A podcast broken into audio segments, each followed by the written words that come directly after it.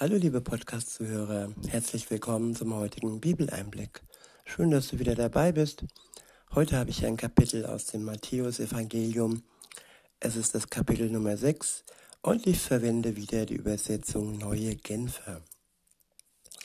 Der erste Abschnitt ist überschrieben mit wahre und falsche Frömmigkeit. Wenn ich mir diese Worte durchlese, dann kommt mir ein ja, ich sag mal, ein Gänsefüßchen-Gebet aus meiner Kindheit in den Sinn, ähm, welches mir gelehrt worden ist in meinem katholischen Aufwachsen. Und dieses äh, Gebet beinhaltet ja die Bitte an Gott, dass er ja mich fromm, fromm machen soll, damit ich in den Himmel komme. Ja, und mach mich fromm, damit ich in den Himmel komme. Aber bringt uns wirklich Frömmigkeit in den Himmel? Auf jeden Fall keine falsche Frömmigkeit. Echte Frömmigkeit dann schon eher, aber nicht von der Reihenfolge. Nicht das Frommsein bringt uns in den Himmel, sondern die Erlösung durch Jesus Christus, durch seinen Tod am Kreuz bringt uns in den Himmel. Die Gerechtigkeit, die er uns schenkt ohne dass wir zuvor nach außen oder auch ähm, sonst wie äh, ja Frömmigkeit entweder zur Schau stellen, das ist falsche Frömmigkeit, oder erstmal etwas in Vorleistung bringen, bevor wir denken, dass wir dann erst vor Gott gerecht und erlöst werden können, nachdem wir etwas getan haben, nachdem wir uns fromm verhalten haben. Nein, es ist vollbracht. Das waren die letzten Worte Jesu, bevor er starb.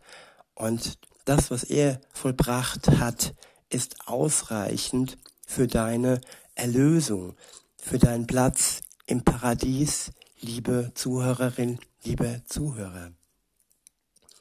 Wenn du dieses Geschenk annimmst, dann ist der Weg frei für wahre Frömmigkeit.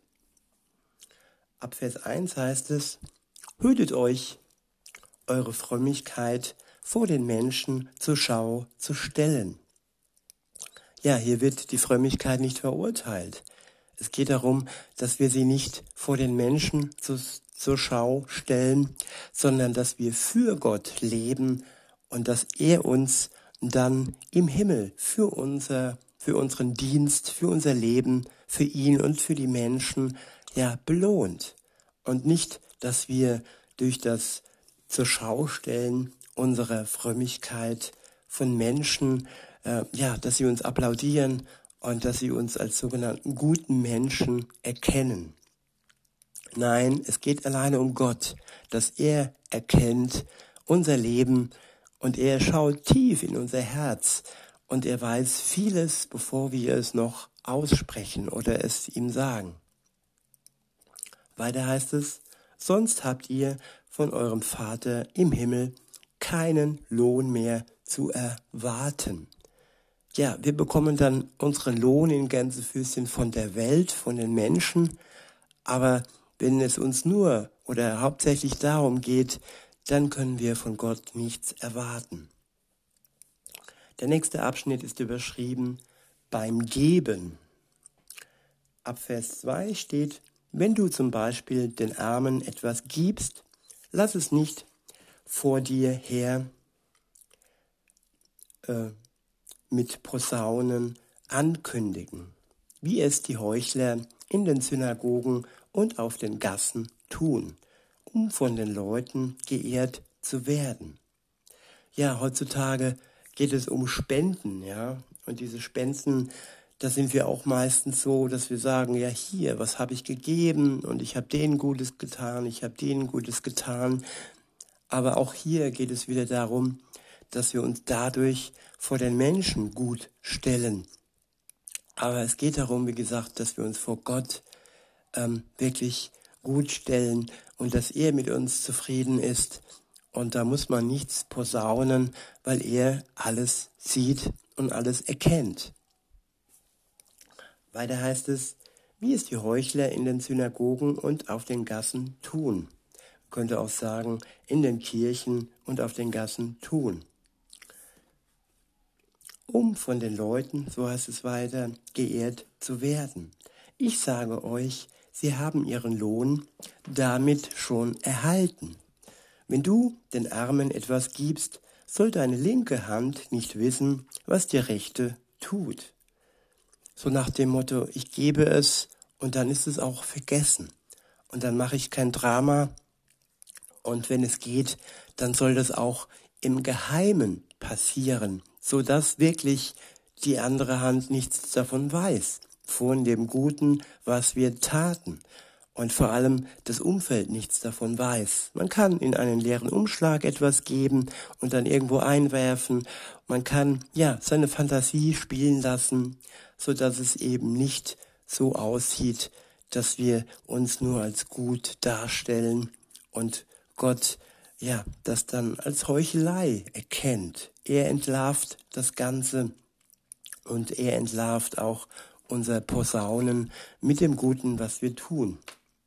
Weiter heißt es, wenn du den Armen etwas gibst, soll deine linke Hand nicht wissen, was die rechte tut. Was du gibst, soll verborgen bleiben. Dann wird dein Vater, der ins Verborgene sieht, dich belohnen. Der nächste Abschnitt ist überschrieben beim Beten.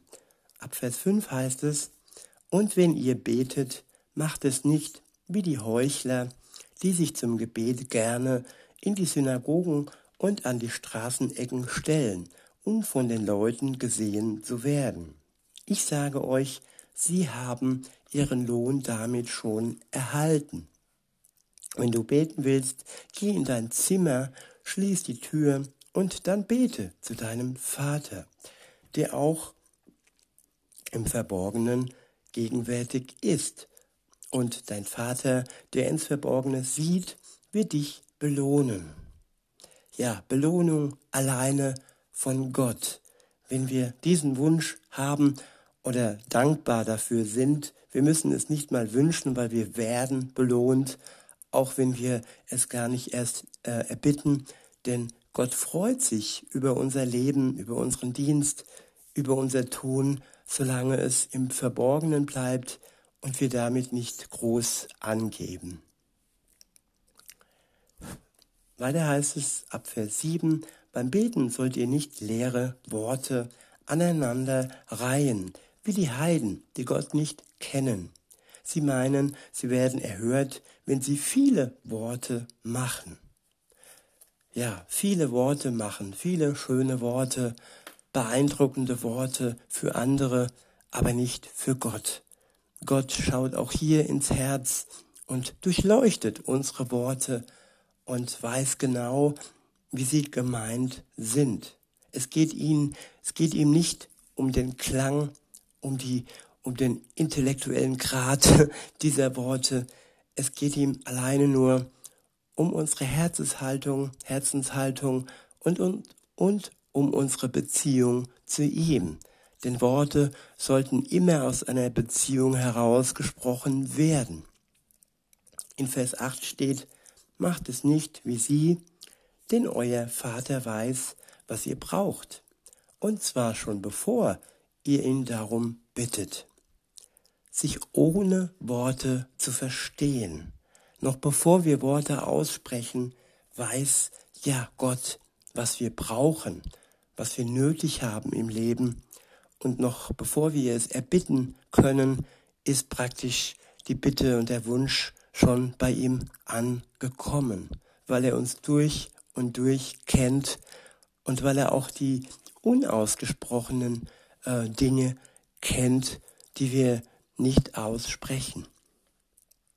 In Vers 9 heißt es, ihr sollt so beten. Und dieses Gebet soll jetzt nicht, ähm, ja, äh, ein Gebet sein, das wir herunterplappern. Es ist ja das Ganze zusammengefasst. Ja, der Sinn und die Art und Weise, wie wir dann am Ende auch unsere privaten Gebete persönlich an ihn richten. Es ist kein, ja, keine Schablone, es ist kein genormtes Gebet. Gott mag keine genormten, genormten Gebete Und viele plappern einfach nur Dinge herunter, lesen Dinge vor und sind damit sehr unpersönlich. Wenn du das Vaterunser betest, dann bete es, ja, aus dir heraus, dann mach es zu deinen persönlichen Worten. Dann lass es auf dein Leben überspringen und mach es zu deinem Wunsch, zu deinem persönlichen Wunsch. Nur dann ist es auch ja, Kraft mit Kraft hinterlegt und ist nicht nur nachgeplappert. So, weiter, das Vaterunser. Ab Vers 9 heißt es, ihr sollt so beten unser Vater im Himmel, dein Name werde geheiligt. Sein Name und nicht unser Name. Sein Leben, sein Vorbild in der Welt und seine Kraft, alleine sie soll geheiligt werden. Ihm gebührt die Ehre, jetzt und in alle Ewigkeit. In Vers 10 heißt es, dein Reich komme ja, sein Reich wird kommen. Es ist gewiss, dass Jesus wiederkommt und dann das neue Reich, ja, beginnt und dass wir dann auch in seinem Reich leben werden, wenn wir uns zuvor, wenn du dich zuvor, liebe Zuhörerin, lieber Zuhörer, zu Jesus entschieden hast. Weiter heißt es, dein Wille geschehe auf der Erde wie er im Himmel geschieht. Wir sollten uns immer im Klaren sein, unser Wille und Gottes Wille. Sind das übereinstimmende Wünsche? Ja, wenn ich mir den Lamborghini, Lamborghini wünsche, ja, will er das dann auch. Und um das rauszufinden, können wir nur sein Wort, ja, die Bibel, vergleichen mit unserem innersten Willen. Und wenn das dann mehr und mehr übereinstimmt, dann können wir gewiss sein, dass, ja, weil es ja sein Wille ist, auch erfüllt wird. Er ist kein Wunschautomat, er ist jemand, der einfach alles nur zum Guten führt. Und nur wenn dieser Wille, den wir dann haben und bitten, auch gut ist, in seinem Namen ausgesprochen wird, dann kann alles am Ende auch gut werden. Weiter heißt es, gib uns heute unser tägliches, tägliches Brot. Ja, Brot, damit ist gemeint zum einen die Nahrung, Brot, das Brot an sich, alles Essen, was wir brauchen, um am Leben zu bleiben, aber auch ja, die Nahrung durch sein Wort. Auch sie ernährt uns, auch sie ähm, hält uns am Leben. Ohne sein Wort sind wir, man kann sagen, ja einseitig ernährt und es werden Mangelerscheinungen auftreten. Ja, es fehlt uns die Liebe, die Hoffnung und eine beständige Hoffnung, die fehlt uns. Ein Mensch ohne Hoffnung ist, ja, wie soll man sagen, ein hoffnungsloser Fall. In Vers 12 steht, und vergib uns unsere Schuld, wie auch wir denen vergeben haben, die uns schuldig wurden. Ich wiederhole, und vergib uns unsere Schuld, wie auch wir denen vergeben haben, die an uns schuldig wurden. Die Schuld, sie sollte täglich bereinigt werden, dass es nicht zwischen uns und Gott steht. Unsere private, persönliche Schuld, die wir begangen haben, ja, sie kann von Gott vergeben werden, wenn auch wir gnädig sind und denen vergeben, die an uns schuldig geworden sind. Denn Vergebung, Erlösung ist keine einseitige Sache. Wenn wir, wenn uns vergeben wurde und wenn wir eine erneute Schuld auf uns geladen haben, aber auf andere herabsehen und nicht bereit äh, sind, ihnen zu vergeben, dann kann und will Gott auch uns nicht vergeben. Denn er liebt jeden Menschen und wenn wir jetzt den Anspruch haben, er soll uns vergeben, aber wir doch nicht denen, die uns verletzt haben, dann ist das einseitig und nicht in seinem Willen. Weiter heißt es in Vers 13, und lass uns nicht in Versuchung geraten, sondern errette uns vor dem Bösen. Ja, in Versuchung geraten. Das ist nicht seine Versuchung, in die wir geraten können. Und auch wenn wir in Versuchung geraten, dann geht es nicht darum, dass er uns da rein gebracht hat.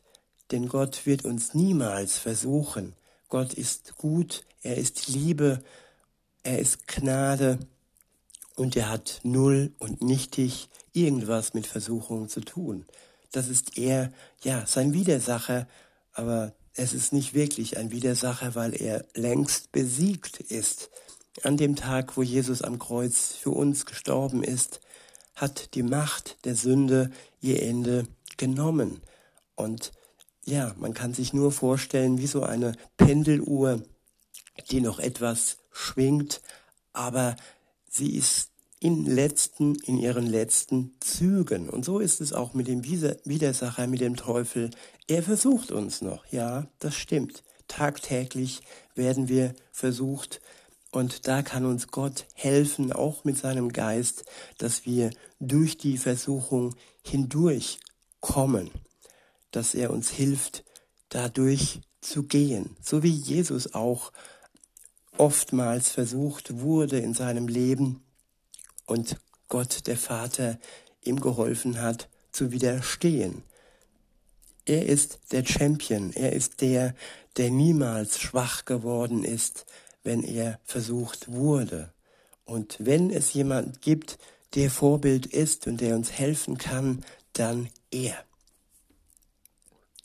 Dass wir dem Bösen widerstehen können. In Vers 14 heißt es, wenn ihr den Menschen ihre Verfehlungen vergebt, wird euer Vater im Himmel auch euch auch vergeben. Ja, wir dürfen vergeben. Wir können durch Gott vergeben. Und so wird uns auch unser Vater im Himmel dafür vergeben, was Neues ja anfällt. Aber uns ist vergeben und wir brauchen uns keine Gedanken mehr machen für Dinge, die er uns schon abgenommen hat, für die Lasten, die, die schon von uns genommen wurden. Wenn du dich heute zu ihm bekehrst, liebe Zuhörerin, lieber Zuhörer, und diese Last, die er dir wegnimmt, die wird für alle Ewigkeit versenkt. Sie ist verschwunden und Gott ist nicht nachtragend. Es geht hier wirklich nur um die Dinge, die wir ja erneut uns auferlegen. Und wenn wir ja sie von Gott vergeben bekommen möchten und wir dann an den Dingen festhalten, die uns angetan wurden, dann ist das nicht in seinem Sinne. In Vers 15 heißt es nämlich, wenn ihr aber den Menschen nicht vergebt, wird euer Vater im Himmel euch eure Verfehlungen auch nicht vergeben. In Vers 16 heißt es, und ähm, der nächste Abschnitt ist überschrieben mit beim Fasten. Wenn ihr fastet, setzt keine Leidensminen auf, wie die Heuchler. Sie vernachlässigen ihr Aussehen, damit die Leute ihnen ansehen, dass sie fasten. Ich sage euch, sie haben ihren Lohn damit schon erhalten. Ja, was heißen mag, dass wir uns pflegen dürfen und dass wir immer, ja, nach außen gut scheinen. Und das ist ja auch gut für unsere Gesundheit, wenn wir uns pflegen. Und dass dann, wenn wir auf Dinge verzichten, das heißt fasten, es uns man es uns nicht ansieht, dass wir gerade auf dieses oder jenes verzichten. Das muss nicht immer nur Essen sein, das kann auch Beziehungen sein, dass man sagt, okay, ich verzichte jetzt auf eine Beziehung, ich bin jetzt nicht so verkrampft darauf aus, auf eine neue Beziehung, auf eine Ehe. Und da sollen wir jetzt nicht eine Leidensmine aufsetzen, wenn wir gerade fasten. Weiter heißt es, wenn du fastest, pflege deine, pflege dein Haar und wasche dir das Gesicht wie sonst auch, damit die Leute dir nicht ansehen, dass du fastest. Nur dein Vater, der auch im Verborgenen gegenwärtig ist, soll es wissen. Ja, ich faste ja Gott zuliebe. Ich verzichte Gott zuliebe. Nicht, weil ich dadurch, ja, ein toller Mensch darstellen möchte vor Menschen, sondern nur aus Liebe zu Gott. Weiter heißt es, dann wird dein Vater, der ins Verborgene sieht, dich belohnen. Der nächste Abschnitt ist überschrieben mit zweierlei Reichtum. Ab Vers 19 heißt es, sammelt euch keine Reichtümer hier auf der Erde, wo Motten und Rost sie zerfressen und wo Diebe einbrechen und sie stehlen. Sammelt euch stattdessen Reichtümer im Himmel, wo weder Motten noch Rost sie zerfressen und wo auch keine Diebe einbrechen und sie stehlen. Denn wo dein Reichtum ist, da wird auch dein Herz sein. Ja, Reichtum macht vielleicht im ersten Moment glücklich, aber mein Herz klammert sich an den Reichtum. Und wer kann schon loslassen? Also wenn ich Dinge besitze, dann sollte ich wenigstens mich nicht klammern an diese Dinge. Das passiert, das schaffe ich ganz gut. Ich kann mich auch trennen von Dingen, gerade wenn ich dieses oder jenes vielleicht doppelt habe. Und ich bin niemand, der Dinge sammelt und äh, nicht loslassen kann. Weiter heißt es, Licht und Finsternis, das Gleichnis vom Auge. Ab Vers 22 heißt es, das Auge gibt dem Körper Licht. Ist dein Auge gut, dann ist dein ganzer Körper im Licht. Ist dein Auge jedoch schlecht, dann ist dein ganzer Körper im Finstern. Wenn du nun das Licht in der Finsternis siehst, was für eine Finsternis wird das sein? Ja, das Auge. Damit ist nicht nur das, das äh, richtige Auge genannt. Man kann auch sehen in Gänsefüßchen, wenn man blind ist zum Beispiel. Also wenn, wenn, wenn uns ein Blinder zuhört, wenn mir ein Blinder zuhört, dann möchte ich das aussagen. Ja, du weißt das selber sehr gut, dass auch du auf deine Art und Weise sehen, fühlen, spüren kannst. Und auch du kannst das Licht spüren, die Liebe Gottes spüren. Da bin ich mir zu 100% sicher, äh, sicher. Der nächste Abschnitt ist überschrieben mit Gott oder der Mammon. Ab Vers 24 steht, ein Mensch kann nicht zwei Herren dienen. Er wird dem, dem einen ergeben sein und den anderen abweisen. Für den einen wird er sich ganz einsetzen und den anderen wird er verachten. Ihr könnt nicht Gott dienen und zugleich dem Mammon. Ja, der Mammon, das ist alles Tote, alles, was mit Gott nichts zu tun hat. Das ist, sind all die Götzen, das ist all das Geld, all der Besitz. Das ist alles, was von Gott ablenkt. Und wenn wir dem dienen, was von Gott ablenkt, ja, dann dienen wir dem, der Gott nicht gut gewillt ist. Und am Ende ist es das Böse, dem wir dann dienen. Der nächste Abschnitt ist überschrieben mit Gottes Reich und irdische Sorgen. Ab Vers 25 heißt es, deshalb sage ich euch, macht euch keine Sorgen um das, was ihr an Essen und Trinken zum Leben und an Kleidung für euren Körper braucht. Ist das Leben nicht wichtiger als die Nahrung und ist der Körper nicht wichtiger als die Kleidung? Seht euch die Vögel an, sie säen nicht, sie ernten nicht, sie sammeln keine Vorräte. Und euer Vater im Himmel ernährt sie doch. Seid ihr nicht viel mehr wert als sie? Wer von euch kann dadurch, dass er sich Sorgen macht, sein Leben auch nur um einen einzigen Tag, um eine einzige Stunde verlängern? Und warum macht ihr euch Sorgen um eure Kleidung? Seht euch die Lilien an, die Linien auf dem Feld an und lernt von ihnen. Sie wachsen, ohne sich abzumühen und ohne zu spinnen und zu weben. Und doch sage ich euch, sogar Salomo in all seiner Pracht war nicht so schön gekleidet wie eine von ihnen. Wenn Gott die Feldblumen, die heute blühen und morgen ins Feuer geworfen werden, so herrlich kleidet, wird er sich dann nicht erst recht um euch kümmern, ihr kleinen Gläubigen? Macht euch also keine Sorgen. Fragt nicht, was sollen wir essen, was sollen wir trinken, was sollen wir anziehen. Denn um diese Dinge geht es den Heiden, die Gott nicht kennen.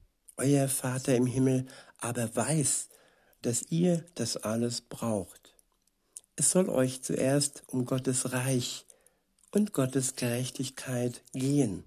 Und dann wird euch das Übrige alles dazu gegeben. Macht euch keine Sorgen um den nächsten Tag. Der nächste Tag wird für sich selbst sorgen.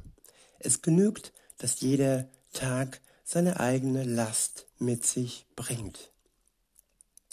Lasst uns unsere Sorgen, ja, Jesus abgeben. Lasst uns unsere Sorgen mit ihm teilen, denn bei ihm sind unsere Sorgen gut aufgehoben. Es geht hier in diesen Versen nicht darum, dass wir sie runterschlucken oder ignorieren sollen. Sorgen sind da, sie sind existent, aber wir brauchen sie nicht festhalten. Wir können sie loslassen, wir können sie mit Gott teilen und er schenkt uns Trost, Hoffnung, ein Ziel und vor allem Vergebung und Erlösung. In diesem Sinne wünsche ich euch noch einen schönen Tag und sage bis denne.